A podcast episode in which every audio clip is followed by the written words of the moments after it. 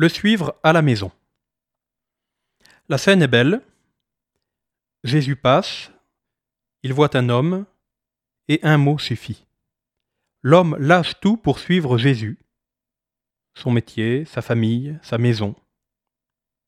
Il ne prend même pas le temps de se faire un petit baluçon, le voilà parti sur les routes de Galilée, marchant derrière Jésus. Mais l'Évangile dit-il vraiment cela? Notre imagination n'a-t-elle pas comblé beaucoup de non-dits? Après tout, ce passage raconte bien peu de choses.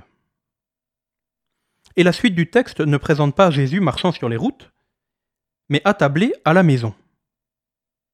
Et d'ailleurs, quelle est cette maison?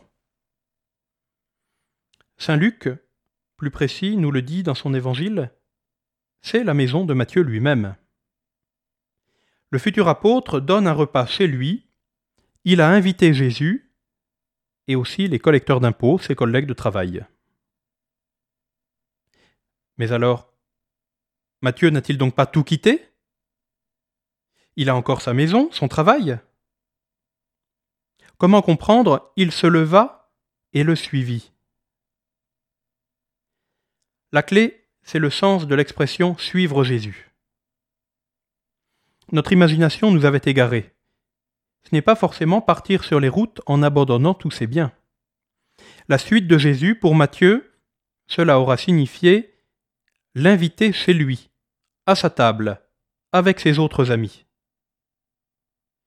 Cela n'aura pas été un départ vers des aventures extraordinaires, mais simplement une place ouverte au Christ dans les activités ordinaires.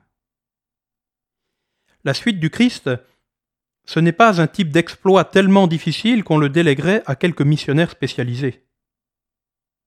C'est la demande que Jésus nous adresse pour entrer dans notre vie.